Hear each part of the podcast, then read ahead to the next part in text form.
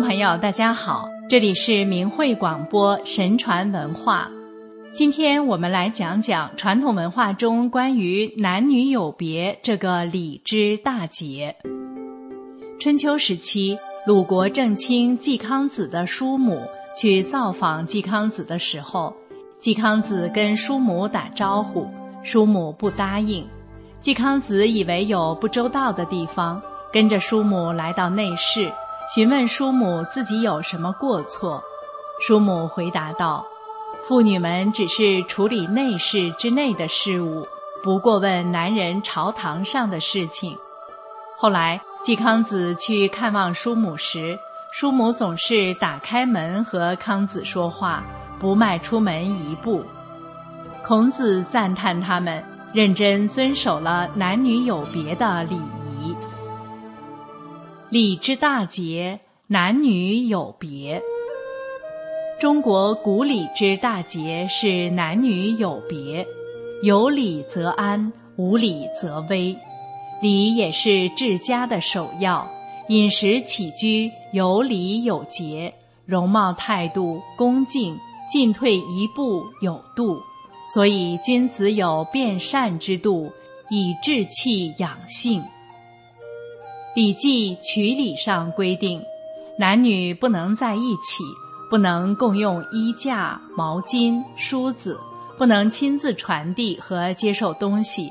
嫂子与小叔不能互相往来问候，叔母不能洗非亲生孩子的衣服。男人外面的事情不能告诉家里的女人，女人也不能在外面说家里的事。女子订婚后要佩戴彩带，其他人没有什么大事就不能进入该女子的闺房。姑母、姐妹、自己的女儿出嫁后回到娘家时，不可以与兄弟们同席而坐，共用同一餐具进食；父子之间也不可以同席而坐。男女之间没有媒人的提亲，就不要打听对方的名字。女方没有接受财聘礼前，两家不能相亲互相交往。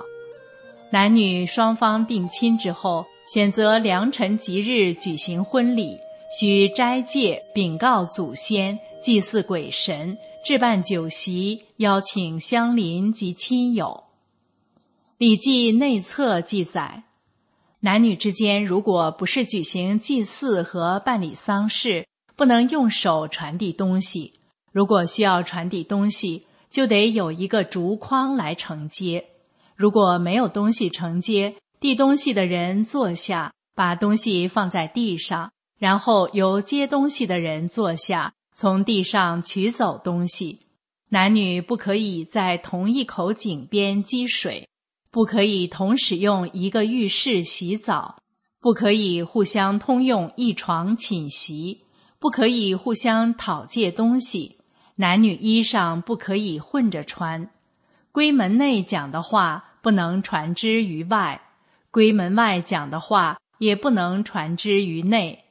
男子进入内宅，不能够虚声示意，也不能用手指指点点。夜晚行路，无论男女都必须点燃火把、蜡烛，没有火把、蜡烛就不能外出。女子出门还要以物遮面，走路时男子要靠右边走，女子要靠左边走。另外，妇人迎送客人也不能走出门外，与自己的兄弟会面也不能迈出门槛。家里孩子长到七岁的时候，男女之间不能坐在一起吃饭，不能在同一个炕席上就寝。男孩子十岁的时候要到外边去拜师学习，女孩子到了十岁不能外出求学。古人为何如此重视男女有别之礼？现代年轻人也许认为这些礼节与自己没有什么关系，有没有关系？让我们从下面的故事中一探究竟。吕洞宾道出功名利禄与长寿的关系。吕洞宾名言，字洞宾，唐河中府永乐县（今山西省芮城县永乐镇）人。他本是唐朝礼部侍郎吕卫相国的孙子，先后考中孝廉和进士。后来吕洞宾到终南山隐居，遇钟离祖师传授修道之法，得道成仙。吕洞宾曾告诉弟子：“人今生与来世的富贵、官爵、福禄，均与人坚守贞操、不犯淫欲有关。”吕洞宾给弟子们详细讲解，无论遇到什么关系的女子，都要严守男女有别之礼，包括起心动念、与人交友等，都有严格要求。吕洞宾说：“人家有女虽妖艳，并无一念起淫心；年纪稍长是为子，年纪稍幼当媚身。”花颜玉貌非吾偶，恐他名节殿终身；一恐自己损阴质，二恐惊动天上神，三恐报应来得快，不敢苟且犯邪淫。有时遇着谈归捆，正言正色借他人；有时遇着途中女，掉头不敢看他身；有时遇着干姊妹。不许来往说私情，有时遇着表姐妹，不许相见笑盈盈；有时遇着婶和嫂，不许同坐并同行；有时遇着生女辈，端严守礼不交亲；有时遇着邪书画，及时搜检复火焚；有时遇着淫朋友，不许同窗共结盟。存心正直天之道，故而今生显科名。吕洞宾给弟子的开示，不只是在男女的交往中要严守男女有别之礼，包括看到黄色的书画等东西都要及时销毁，也不能与淫朋友交往。换句话说，人若想求取功名富贵、光宗耀祖。需择友而交，自己必须为人处事、行为举止都要端正，也就是心正。鲁南洁身自好。春秋时期有一个广为流传的故事：柳下惠坐怀不乱。这里有一个不可学柳下惠的故事。孔子系列故事记载，鲁国有个男子独处。夜半，邻居寡妇事坏漏雨，来求托庇。男子庇护不纳。妇女问道：“何不仁不纳我乎？”鲁南说：“吾闻男女不六十不同居，今子幼，吾亦幼，是以不敢纳也。”妇人曰：“子何不如柳下惠然？欲不逮门之女，国人不称其乱。”男子回答：“柳下惠则可，我则不可。我将以我之不可学柳下惠之可。”孔子听闻后赞叹鲁南已经达到至善，是智者的表现。欲学柳下惠者，未必有此智慧。采桑女非礼勿动。东汉末年，有位采桑女。秦罗夫，姿容艳丽，是当地出了名的美人儿。秦罗夫也是中国音乐史中留名的女性筝乐家。每当她在桑树林中出现的时候，总是引来众人久久凝望。太守见到气质高雅的罗夫，停下车马，邀请罗夫共乘一车。罗夫回答太守。使君自有妇，罗夫自有夫。太守不甘心，又在邀约这位佳人，罗夫便弹唱了一曲《陌上桑》。东边有一千多人马，我丈夫带队走在前面，他骑着白马，马尾上系着青丝带，马头上有黄金，腰间佩戴着千万钱的鹿卢剑。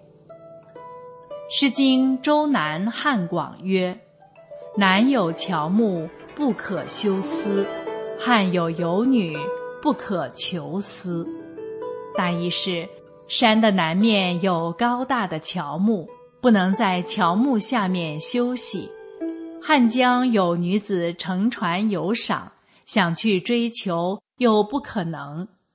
这里是指知礼守礼的女子不可求思。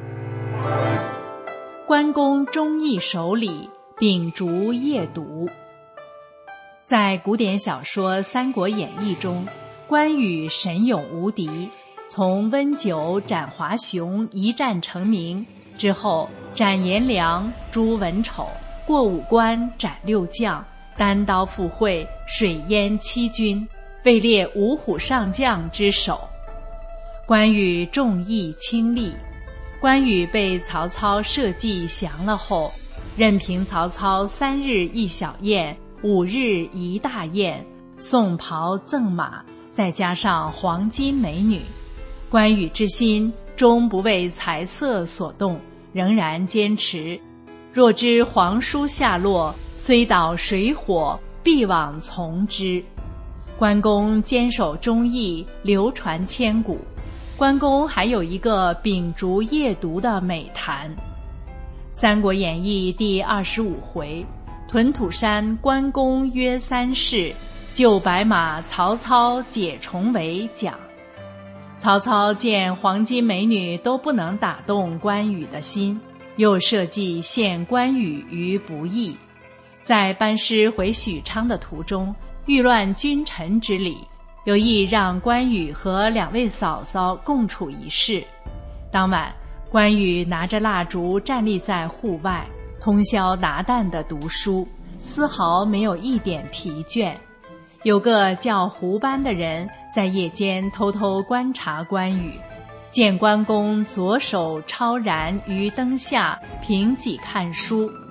胡班见了，失声叹曰：“真天人也。”曹操见关公如此忠义，更加敬服。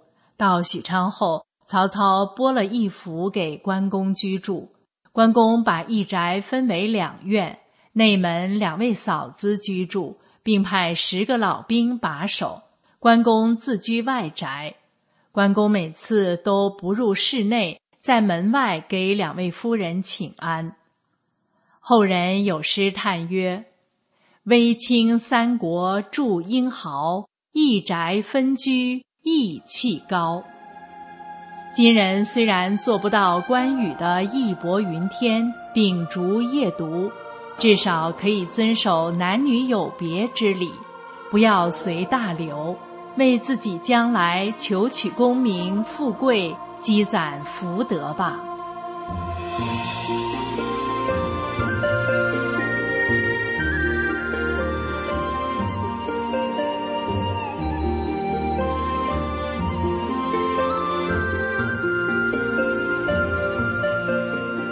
好了，听众朋友。今天的神传文化节目就为您播送到这里，感谢您的收听，再会。